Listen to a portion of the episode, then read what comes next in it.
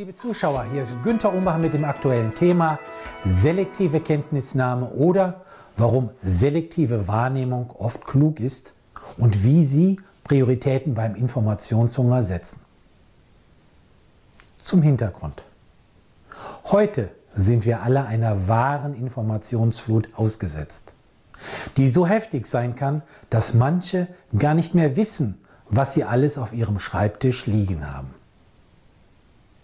Manche Menschen saugen die hereinprasselnden Informationen aus den Medien wie ein Schwamm auf. Der Schriftsteller Ralph Dobelli prangert diese tägliche Nachrichtenflut provokativ als Gift für Gehirn und Geist an. Der Nobelpreisträger Albert Einstein sagte dazu, wer zu viel liest und sein Gehirn zu wenig nutzt, entwickelt faule Denkgewohnheiten. Hier vier Gründe für partiellen Datenverzicht. Erstens. Die meisten einkommenden Informationen beruhen auf der sehr subjektiven Auswahl und der subjektiven Interpretation von Themen durch die Medien wie Verlage, Radio- und Fernsehsender und so weiter. Besonders rund um die Uhr Nachrichtensender und die Social Media sind hier Informationsnester ersten Grades. Zweitens.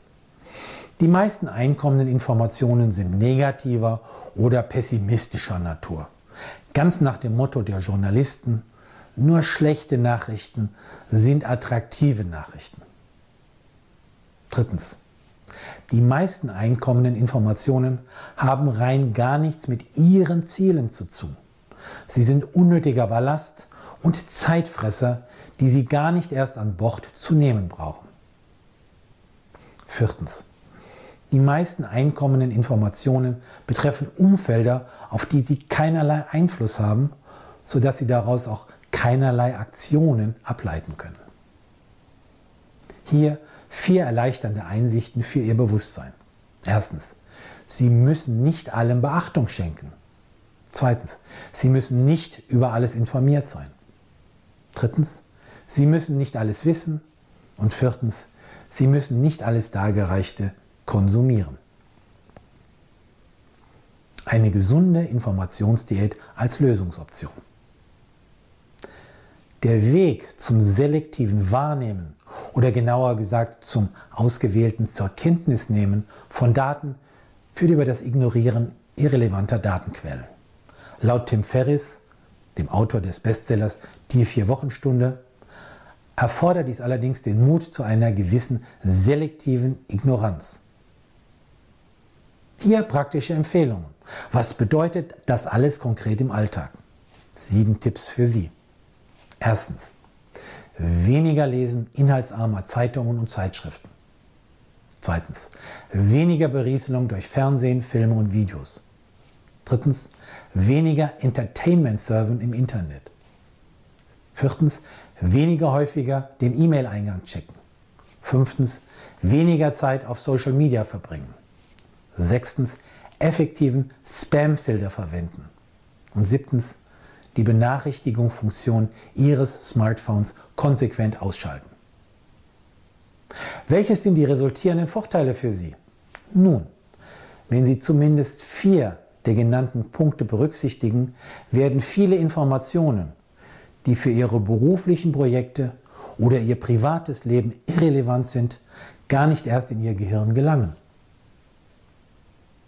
Sie haben somit weniger nebensächliche Daten im Bewusstsein und so den Kopf frei für wichtige Dinge. Oder technisch ausgedrückt, Sie verfügen über mehr Arbeitsspeicher und Denkkapazität für das Verarbeiten wichtiger Informationen, was das Nachdenken und das Entwickeln kreativer Handlungsoptionen ungemein erleichtert. Daher meine Empfehlung. Wagen Sie sich aus der Komfortzone. Diese Art von Informationsdiät erfordert eine gewisse Übung. Verstehen Sie sich als der symbolische Wächter an Ihrer Wahrnehmungspforte, der bestimmt, welche Informationsquellen Daten in Ihr Bewusstsein senden dürfen. Nämlich die, die Ihre Aufmerksamkeit wirklich verdienen. Dies ist eine Kunst, die man mit etwas Selbstdisziplin leicht lernen kann. Die Früchte, die sie ernten werden, sind es wert. Ihre Gedanken werden klarer und Sie gewinnen viele wertvolle Stunden für Dinge, die Ihnen Freude bereiten und die Sie weiterbringen. Ein persönlicher Hinweis, ich übe, allerdings nicht immer erfolgreich, die obigen Punkte seit mehreren Jahren.